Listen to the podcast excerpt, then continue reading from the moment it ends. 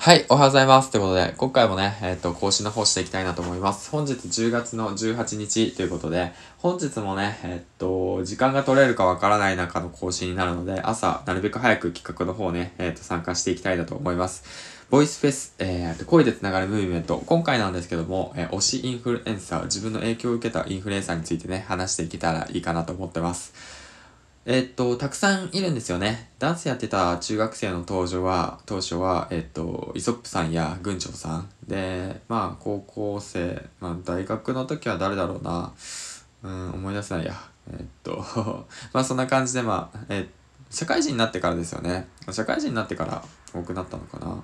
様々なインフルエンサー聞いてきました。まあ、学さんもそうだし、池原さんもそうだし、あとまあ DJ 社長もそうだし、あと動画編集等で言うと、やはりその、まあガジェット系で言うとのりごとうさんや、あとはまあ動画で言うとビートナイトさん、大川、えー、ゆうすけさんか、とか、その辺のね、インフルエンサーの方たち、まあビジネス系以外も見てきたわけなんですけども、まあ、僕がね、一番影響を受けたのは、やはりその、周平さんかなと思っていて、うん。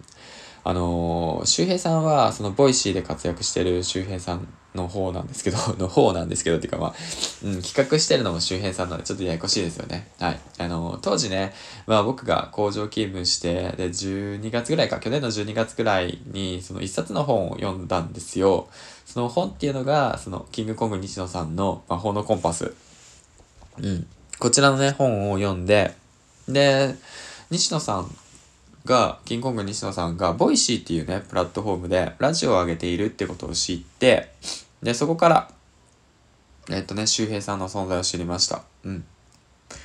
で、まあ、ランキング上位に周平さんもいたし、この人何なんだろうなと思って気になったきっかけっていうのが借金でしたね。やはり。うん、借金していても、うつ病になって、で、会社をね、あちょ多分有名な会社だなんでしょうけど、その会社辞めて、で、そこからまたゼロからね、スタートしていく。で、しっかりと今もね、実績経験残していて、で、その、まあ、活動してるって形。それでね、結構勇気づけられたんですよね。うん、だから僕が工場勤務して右も左もわからない、まあビジネスの世界もわからない、まあ営業の仕方もわからないし、喋り方もわからないし、うん。だから本なんて読んでなかったしね。うん、全くね。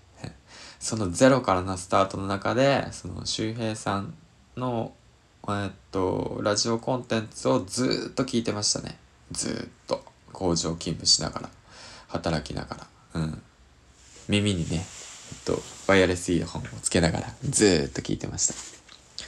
で、それがきっかけで、まあ、どうだな、サロンにも入ったし、で、うん、まあ本も読み進めるようになったし、うんうんうん。で、継続することの大切さを学んでるし、で、池原さん等にもね、えっ、と、認知されるようになったし、うん。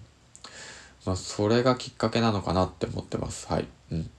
まあ、だから、あの、推しインフルエンサー、だからその人をね、なんかストーカーみたいに追っかけるっていうことじゃなくて、その人からの影響を受けて、あの、自分が成長していく。うん。だから自分が成長させてくれる存在ですよね。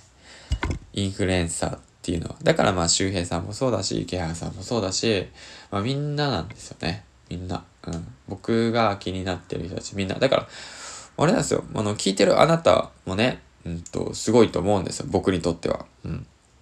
だからその僕にはできないことがあるだろうし、その尊敬できる、すごい成長させてくれるきっかけを与えてくれる存在だと思うんですよね。その中でもやはりそのきっかけを多く与えてくれたのが、まあ、インフルエンサーの周平さんなのかなって、改めて思ってます。はい、ということでね、えっ、ー、と、今回は企画の方に参加しました。ということでね、えー、次回の放送でお会いしましょう。銀ちゃんでした。バイバイ。